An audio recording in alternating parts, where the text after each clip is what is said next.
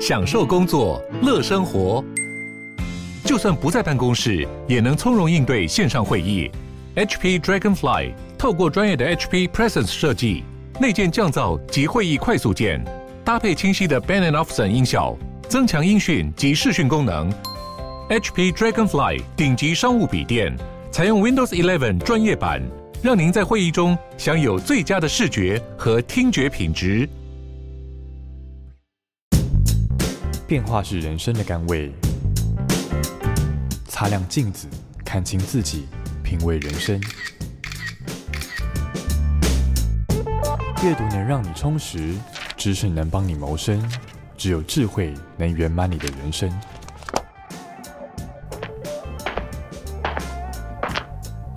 周末炼金术，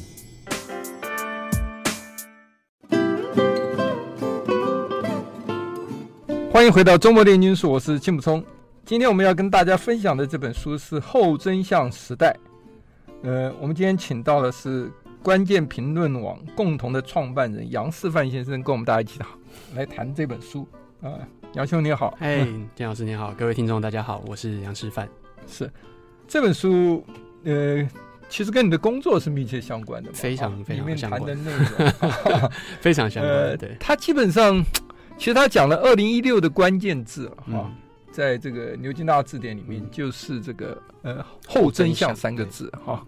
那一般人大概没有接触的话，也很难了解这个哈，因为这还是牵涉到语言中间的有一些英文跟中文之间的隔阂啊。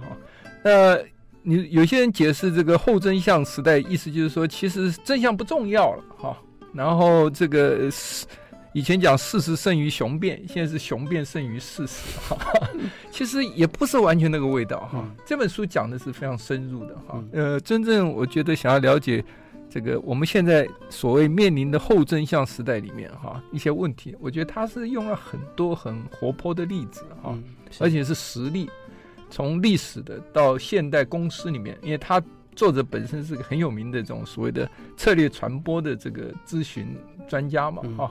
他常常替一些大企业、大公司做这些企业形象的定位，哈，或什么哈，所以他深知个中三昧，哈，哪些是真，哪些是假，哈，什么是真相？我觉得他这个有很好的一个观念，我们得请您谈一谈，就他自己发明了一个字叫做呃 “competing truth”，啊，这本书翻译成矛盾真相，哈，那你要不要从这个字眼他发明来谈一谈这本书？您一开始。这个第一个印象想讲的是什么？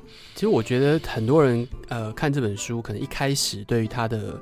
呃，导导读那个，我觉得就很很吸引人的，因为它里面导读讲的故事就是说，藜麦这个这个植物，好、哦，在这个中美中中美洲可能是很很常见的，嗯、那但是对于呃这个北美洲或是其他欧洲国家来讲，可能是很罕见的。嗯、然后，但是它的营养成分很高，嗯，于是他们就开始吃哦这个东西。大家现在大家可能很多人都知道藜麦这个食物，台湾。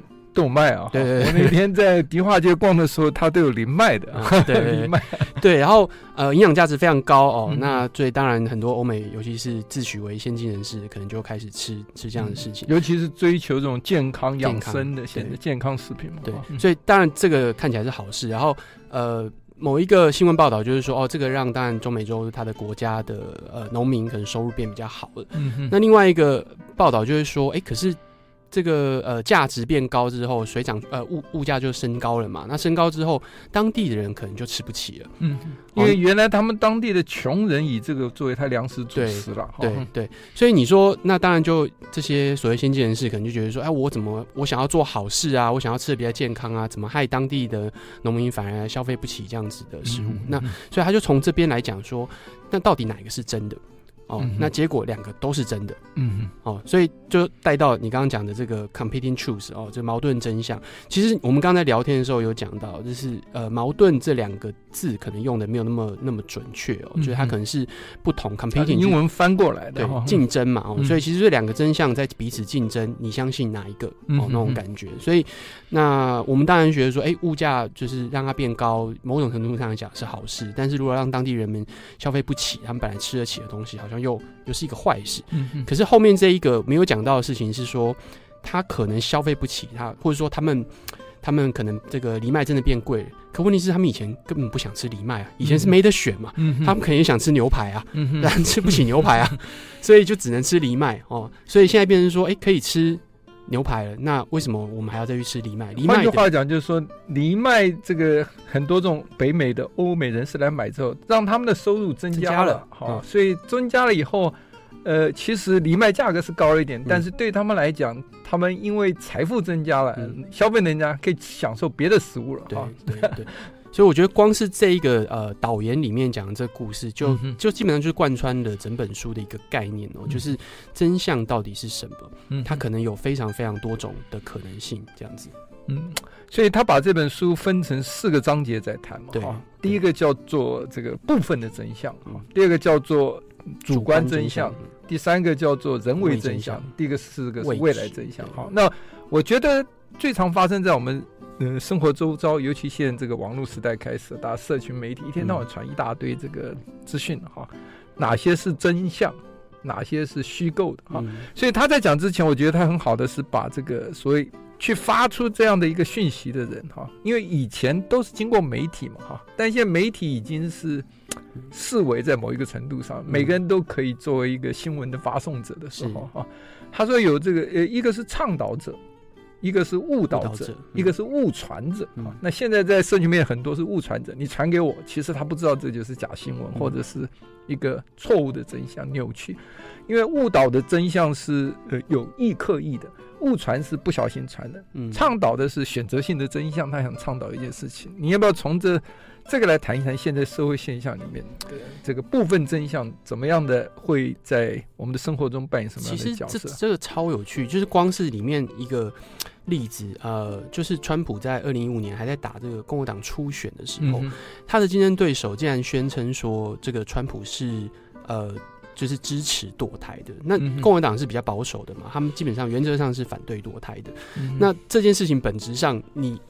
如果你不是站在任何一方，你会觉得这件事情怎么听起来那么怪？对，这地方我稍微补充一下，他的对手其实不是民主党，嗯，是共和党里面德州那个初选，德州那个参议员 Ted Cruz，对，是他们初选，对对。所以这件事情本质上非常怪。那他们都是要争取同样是保守党的阵营的票，因为他们要想要初选要赢嘛，是。所以他们讲的话应该是比较类似的一个价值概念。所以 Ted Cruz 现在用这种方法去讲川普，而实际上他有影片还是呃采访为证哦，说他的确这样讲过。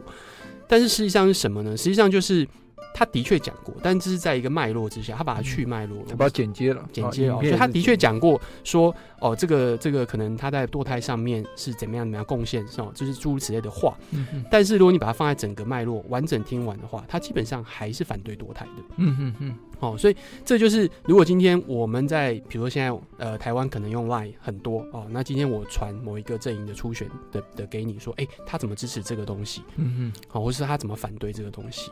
那另外一个人看到觉得，哎。他真的有讲，你看影片都有影片为证嘛？你看那影片都有讲这件事情了，嗯、那他们可能就继续往外传这件事情。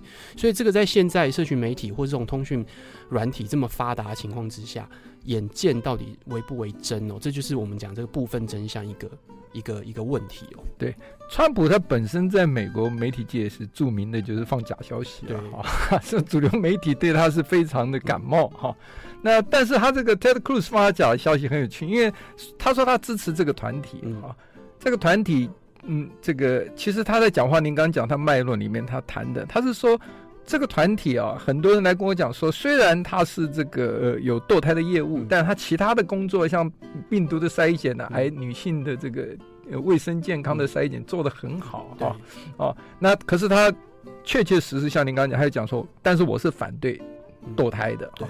而且堕胎在这个组织里面大概只占了三趴的业务了哈，嗯、整个业务总量哈。嗯、啊，可是这 Ted Cruz 就拿这个去打，就剪他这一段说，呃，说我支持这个团体啊，人家要我支持这个团体啊。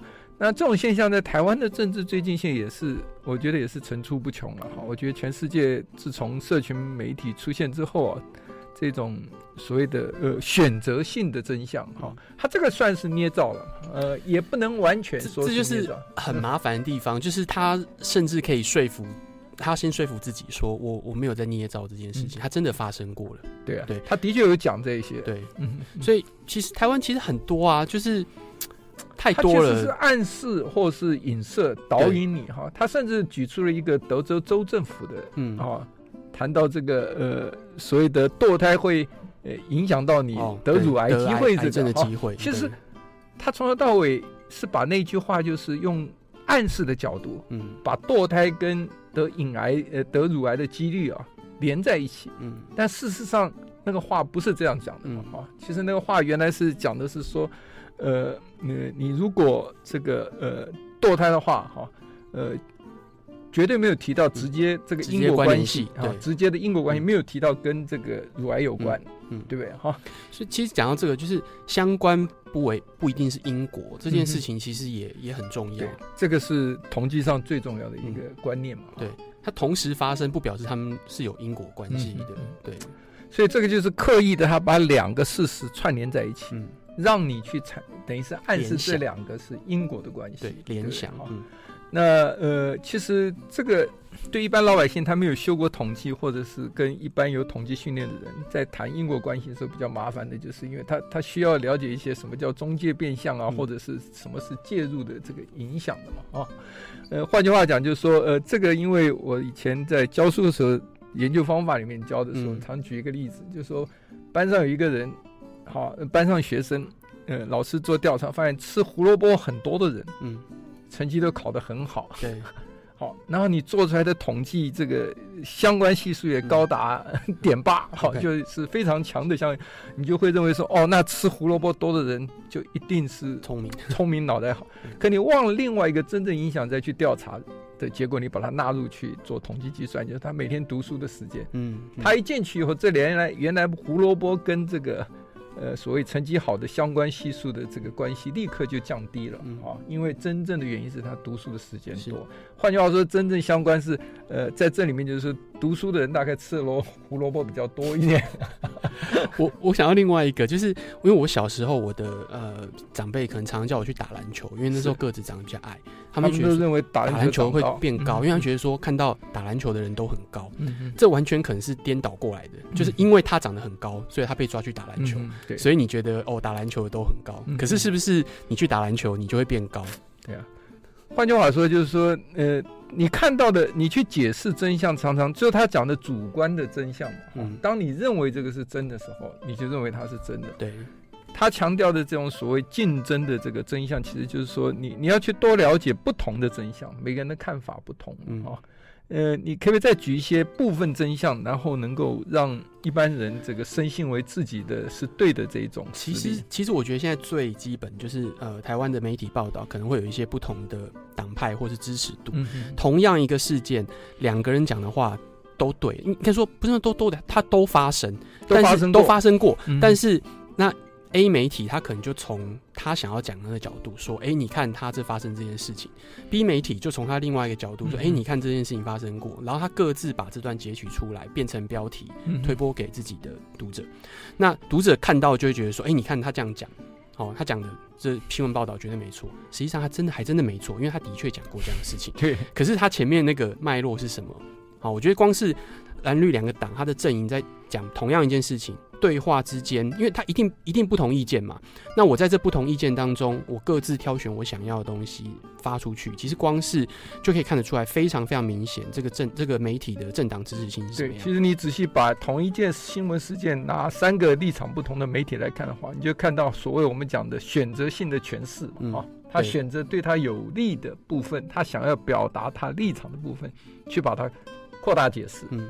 或是深入解释，好，那他刻意去忽略另外一些竞争的真相啊，就是他有讲过另外一句话，就像这个川普也有讲过说，其实我是反对堕胎的，嗯。啊，好，我支持这个团体，他有讲，但是他是反对堕胎的，对，那他就把这个团体有在进行堕胎的工作连在一起，然后说川普支持堕胎，暗示啊，他没有明讲，对，所以这个在台湾现象是非常明显。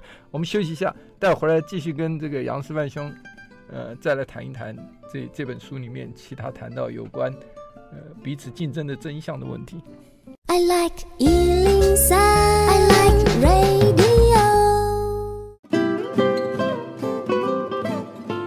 欢迎回到周末炼金术。我们今天跟杨师范兄谈的是《后真相时代》这本书。好，这本书是三彩文化在去年出版的一本书。啊，那呃，石板兄，我们刚刚谈到了，就是说这个作者在谈，其实真相有很多面相哈，每个人都这个在现在这个资讯爆炸时代哈，这个大家对于资讯的这个吸收啊，有时候没有办法深入去了解背景哈。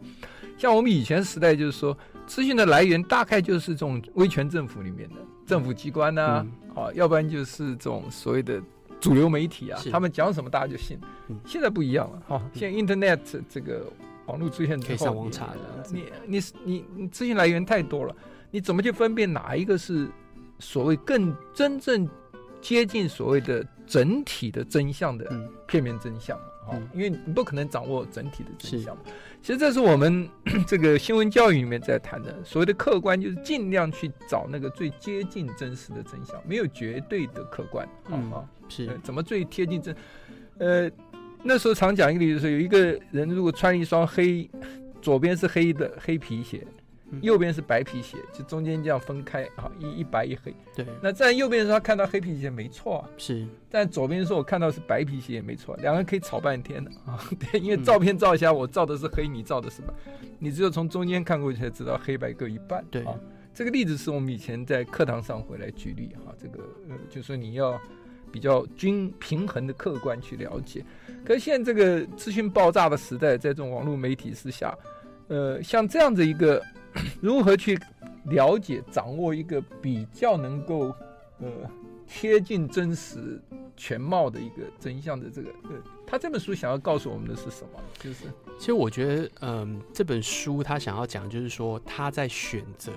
讲述一件事情，然后这件事情是可以有很多种面向的。他想要告诉我们这件事情，就是他在讲他这本书其实里面后面也有提到说，这个书的核心的主旨就是我想要告诉大家一件事情，而且这个事情是我选择，嗯，他本身就在做这件事情的。所以光是我们刚刚一开始有讲说他这个矛盾真相，因为他书里面有讲说定义这件事情嘛，一个词的定义是什么？嗯，我们刚刚在一开始闲聊的时候，我们就觉得说。呃，矛盾这个中文字好像不太对，嗯，对对，competing 好像比较对，嗯，那就是光是定义这件事情，两者都有不太不太一样的想法，中文、英文可能不太一样的想法，那更不用提说不同的语境之下又会有不一样的想法。他反复不断的重复，就是在讲这件事情，不要完全的相信你看到的事情。对，因为任何一个传播者哈，就是在传播讯息的人，呃，在这时代。他就讲嘛，呃，厉害的传播者都是会讲故事的，故事没错，他一定是讲故事啊、嗯。好，你故事有很多细节，譬如说你今天看一个电影，你要跟朋友叙述的话，那你就是选择性的去叙述着你看到整部两个小时电影里面的一些重要的一些关键的剧情细节嘛。对，所以在讲的人就等于在讲一个故事的时候，把这个整个电影介绍的时候，他可以用两分钟、三分钟。嗯，但是要挑哪一些细节讲？嗯，那这个每一个细节它都是真正发生过，也就是所谓的我们讲说它是真相的一部分。对，那你要挑对自己有利或你想要强调的部分，嗯，哪个剧情比较能够打动你的？嗯啊，那你就挑哪一部分去把它做。对，所以其实像叙述，像电影就很常发生这样的事情。像我们刚刚一开始有聊到这个敦刻尔克大撤退这件事情，然后前前几年还有电影。拍出来，最近一年都有一个有得奖的，对，就敦刻尔克大撤退这样子。嗯、那这件事情当然从英国撤退这个角度来看，但是对于英国来讲，这是一个很很光荣的一件事情。虽然说，呃，但当然刚刚有提到嘛，站在德国角度来讲是，哦，从希特勒眼里认为是他最。最光荣的战绩啊，就是你撤退到底有什么好光荣的？然后，但是英国人觉得我们能够撤退，然后保留我们的这个军队，可以下一次可以继续进攻，他们也觉得是一个很光荣的撤退，这样。所以其实同样一件事情，完全一模一样的事情，但是看你从哪个角度，看你从哪个角度去看这件事情。因为英国人值得骄傲是，他们有一些小小的渔船，对不对？哈，只能载几个人呢，全部都出动，为了要去拯救自己的这个同胞嘛，哈，这个他们的自己的呃，这个所谓的呃。男生在嗯。呃壮士在外为国奋战的哈，所以那整个故事里面，你从这个角度他去讲，那的确是值得光荣他们的爱国情操，或者是对，因为电影里面其实甚至有一幕，我觉得导演是有试着要想要把这个事情讲出来，就是他们被撤退的战士，然后坐火车回去这个英国的时候，他们其实是很沮丧的，因为他们觉得他们打输了才回来嘛，撤退回来。败得很惨，对，但是他们发现说，哎。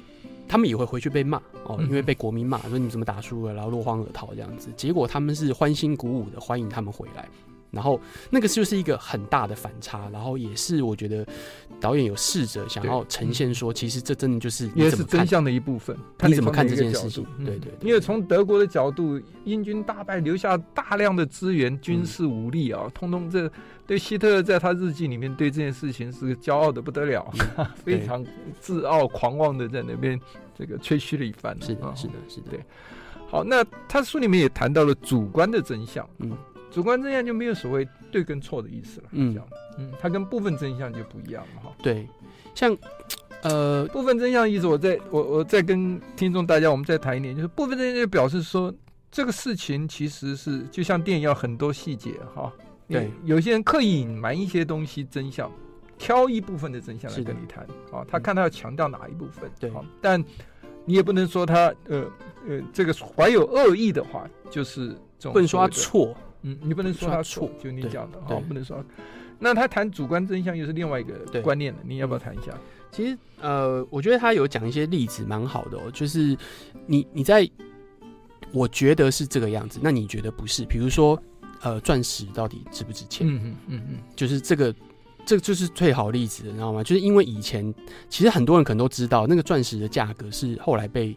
被操作出来的，嗯、靠故事操作出来的，就是为什么结婚或订婚，呃，男生需要送女生，或者是现在男生、男生、女生、女生都可以送送戒指，越大颗越代表你的爱情的重量。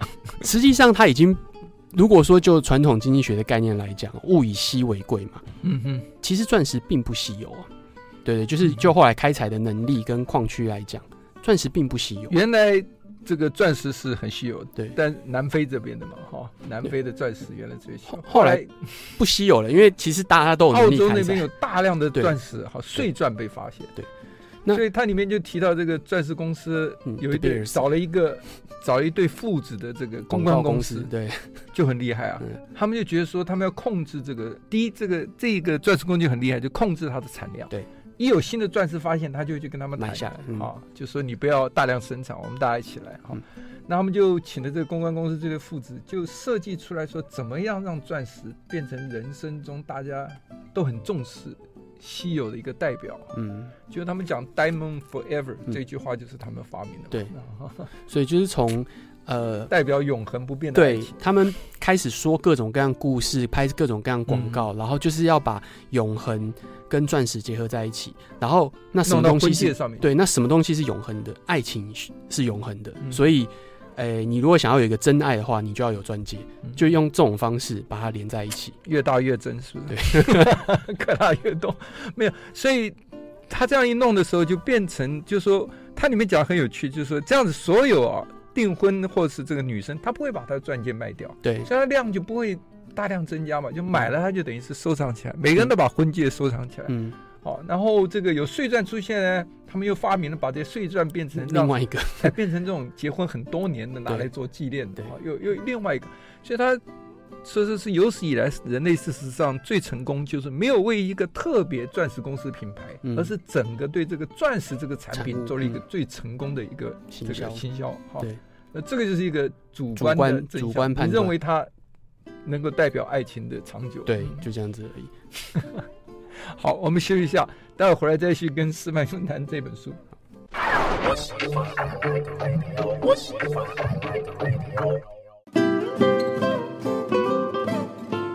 欢迎回到周末炼金术。刚刚四万兄您谈到钻石这个很有趣的故事，主观的真相。嗯、对，您可不可以再谈一下，还有什么这个呃，来说明它这个？其实我我觉得光是金融价值就是。呃，其实里面像我们可能比较容易理解，或者说大家可能比较常接触，或者说觉得很奇怪的，就是为什么一幅画这么贵？嗯，对，就是说，哎、欸，真机这么贵。它里面举举一个例子嘛，哦，就是有一个专门画这个皮卡索这个假画的人，嗯嗯嗯然后。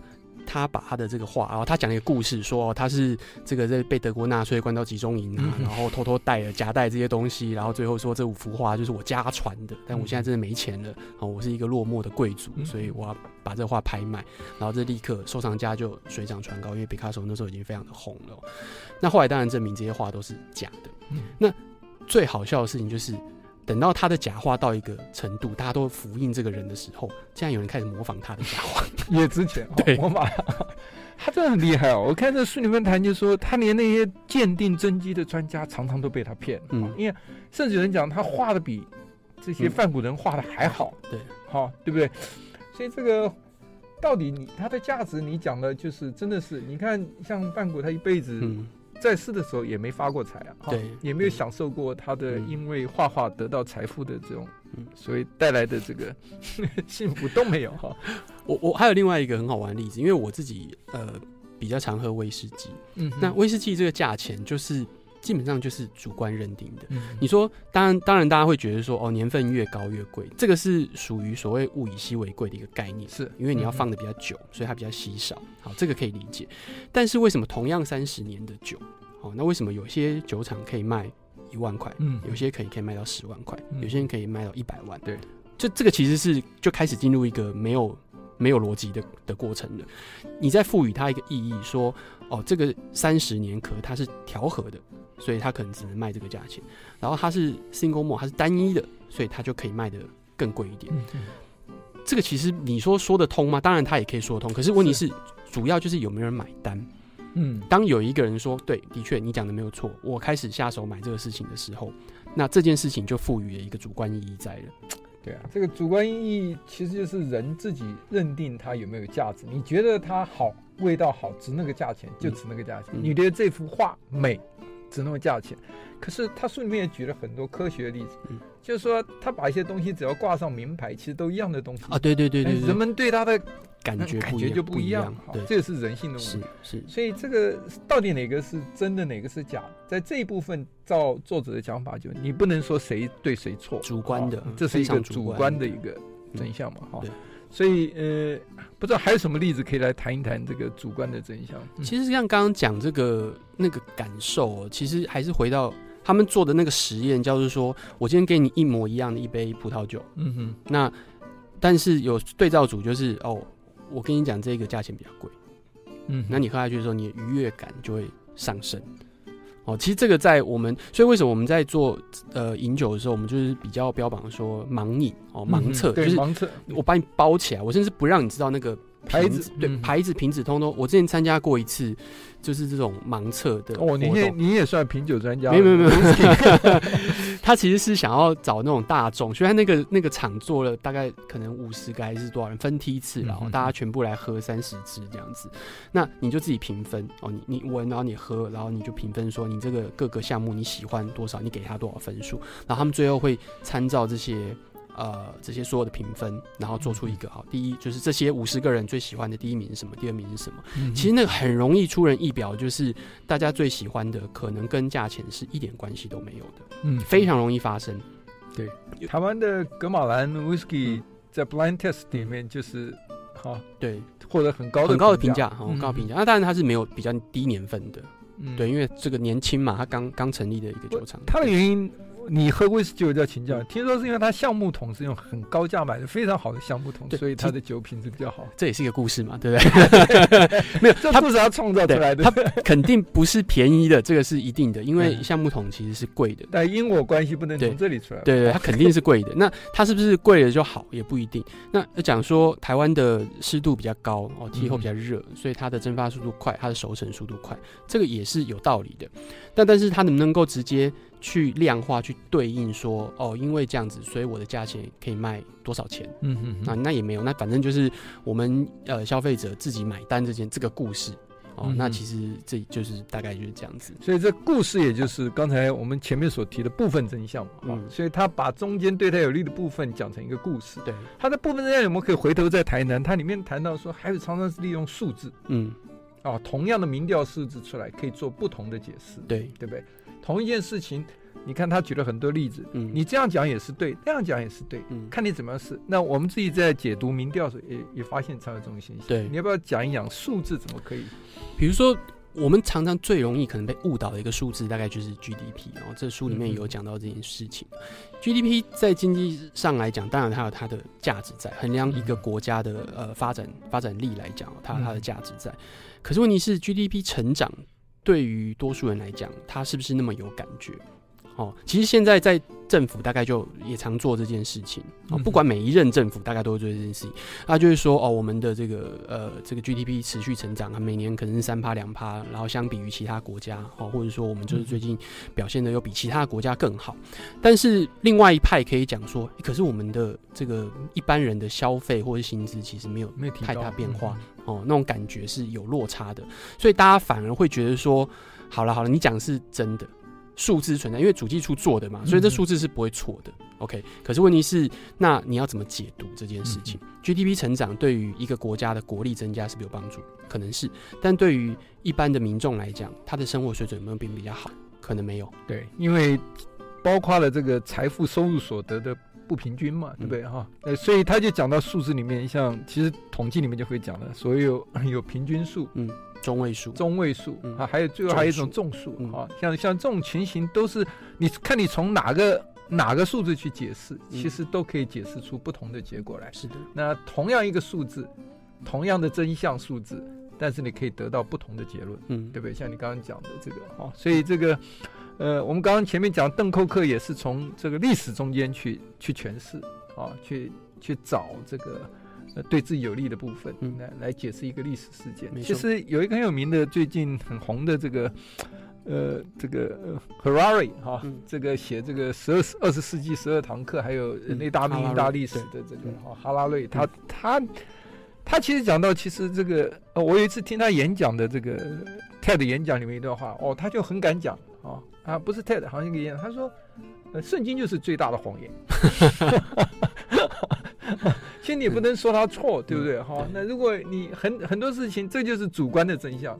你如果是从医学角度，处女怎么可能，玛利亚怎么可能生真子？但你硬要用这个科学去解释的时候，你就打破了这个所谓主观真相的它的意义了。就是说，其实他认为是真的就是真的嘛。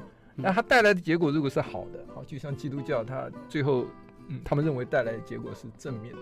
但很多邪教也就是因此去呃去从这个角度造成危害很多哈。是。所以这个就是看你怎么去解释了哈，这个就是所谓 competing truth 的问题，呃，竞争的真相。我们休息一下，回来待会再继续跟师范兄谈。I like 103, I like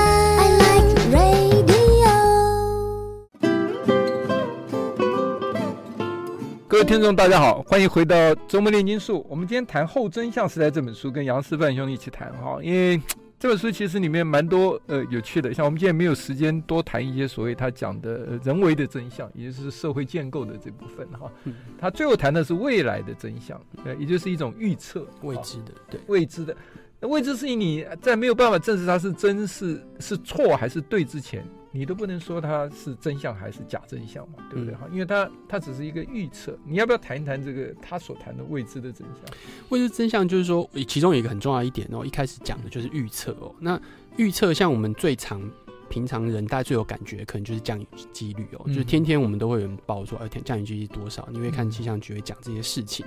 那零跟一百，这很容易理解，零就是绝对不会下雨，对哦。那如果它下雨，那肯定这这就是错的哦。那百分之百就是一定会下雨，那没有下雨的话也是错的。嗯。但是任何介在这中间，都只是一个几率可能会发生的。嗯。我前几天我。我记得那时候呃礼拜六，然后我就看那天气很阴哦、喔，然后降雨几率写八十，那时候小时的降雨八十八十，OK，就后来接下来三个小时还是没有下雨，就是我在那个区域，然后其他区域我们当然不知道，它还是没有下雨。但是那气象预测有没有错？它没有错啊，因为它还是有两成的机会是不会下雨的，所以其实。我们在讲说预测，它是一个几率概念，就是它有比较高的可能性。就有一个另外一个很有趣的例子，就是呃，美国有一个很有趣的统计，专门做统计分析的一个网站叫五三八 Five Thirty Eight。那 Five Thirty Eight 就是它最厉害的，就是在预测美国总统大选。哦，那他常常被人家拿出来讲，就是二零零八跟二零一二年，就是很准确的预测了美国总统大选的当选。是对。那二零一六的时候，大家觉得说，哎、欸，五三八这是踢到铁板的。那你不要说他踢到铁板，大家全部的媒体都踢到铁板了，就是说，哎、欸，大家都比较没有想到说川普会当选。可是实际上，如果你去看五三八的话，五三八是跟你讲说他有多少的几率，就是川普当选几率是比较低哦，比较低，甚至不是说什么十几二十哦，是可能说三十四十左右，就是说不到一半。啊，不到一半的几率。可是它会有一个 omitter，就是它的一个量表，它随着每一个的啊、嗯、这个民调出来的时候，它其实是会一直移动的，它随时根据最新的状况一直一直移动。那这时候就是一种选择嘛，就是我支持支持这个 Sherry，，可能就觉得说啊，你看我们一直都是有很高的几率会获胜的，嗯、那最后输了，大家就会很崩溃，觉得说，嗯，明明就是我们赢的几率比较高啊。他讲这句话完全正确，然后他输了也完全正确，因为几率就是这个样子啊。对，所以呃，预测的真相只有等到他最后结果出来的时候才会知道，哦、才会知道。嗯、那我们今天谈这本书，最主要其实归到主题，就是要谈谈。我我们要怎么让我们的听众哈，所以听到我们讲这么一些以后，这本书作者到底想告诉大家，怎么去在一个这么多混淆、竞争的真相之中，确定哪一个是我们应该比较能够接受的哈，然后也是比较正确的真相。嗯，其实一开始来讲，应该就是说，你先不要假设你看到的永远都是真的，也不要先假设任何某一个媒体或某一个人讲出来的话绝对是对的。嗯。任何事情先带有一点点怀疑的程度，嗯、但它一样是有一个量表的。我们可能会比较相信某一个比较权威的媒体，嗯、比如说《纽约时报》。好，我们可能比较愿意相信他讲的话大概是真的。我们比较相信他具有他的查证的过程。所以，一个是说不要一开始就相信他；另外一个就是说，对于你立场不同的，不要一开始就完全否认他，完全否定他。对，呃，这我以前在教书，因为我们教教新闻，就常讲说。你要想一想，就是说，尽量你这么讨厌他，但你要想说，他也许有百分之多少，百分之十、百分之一或百分之二的真理哈，尽量去从他的角度去去思考一下，他想要告诉你什么讯息啊？换句话讲所以，就维持一个比较开放、包容的态度哈，不是一开始我就把你完全否定掉哈。可是这个。在我们这种所谓的同温层也好，嗯、或它里面讲的这个过滤泡，嗯、呃，这种现象是在人性里面非常普遍的，非常难的，非常难。好，因为人们都是选择性的去注意啊，光是从开始注意就是选择性的，那那选择性的去认知。在选择性的去诠释，嗯，最后是选择性的保留，对。啊，那整个事件中到最后，你给他过几天再回头谈的时候，只记得他的，嗯、他最想记得的那一部分，对，搞不好只是非常错误偏颇的一个部分真相，这样啊，嗯，所以。还有什么样的建议给我们听众？嗯，我觉得刚刚讲那个开放态度非常好，就是呃，要打破同文层，或是要离开这个呃 filter bubble，最好方法就是你去别人那边、别的地方去看这些事情。现在网络上有非常多的，不管是赖群组或是呃 Facebook 社团哦，就是不要只加入你想看的东西，这个是确认偏误，这是一个非常非常有有名的一个心理学上的名词哦，就是你只看到你想要看到的东西。嗯，所以你去看别的东西，你可能会很痛苦，这是非常正常的。这是绝对的事，因为你不喜欢这些东西，所以你才看不到嘛。那你强迫自己去看这些事情，你会非常的痛苦，是你会非常痛苦。这就是呃，为什么呃，台湾的报纸上有很明显，或电视还有明显的立场。嗯。所以你有时候要强迫自己跳到别台，或者看别份报纸中同一条新闻，嗯、你去看看他想告诉的是什么。我常我常干这种事情。对对，那我们是因为工作的关系，对。所以一天有时候是看四五份报纸，好、嗯，然后晚上看电视的时候也是以前的啊，嗯、就跳来跳去看，其实是有帮助。换、嗯、句话讲说，你要打破同温层的第一步就是你要多接触、嗯、朋友之中，不要只有跟你完全立场一致的人、气味相投的人，好。其实这个不难，因为你很多同学里面或者是什么，一定大家都有不同的这种观念啊，人生观念或这个政治理念也好，或者是怎么样，就是各种信念不同嘛。哈，对，它里面有很多谈到信念问题，我们今天实在是时间不够，没有办法谈了。所以这个有兴趣的真的是可以去看看这本书哈，这本书我也推荐给我。儿子自己啊，那好好去读一下啊，因为我觉得在这么一个资讯混乱的世世界里面哈，跟以前比起来差太多了。现在这个资讯这么混乱哈，怎么样去让自己更亲民一点？我觉得是一个很重要的事情。是，嗯，好，今天非常谢谢杨师傅，谢谢，谢谢，谢谢，谢谢。I like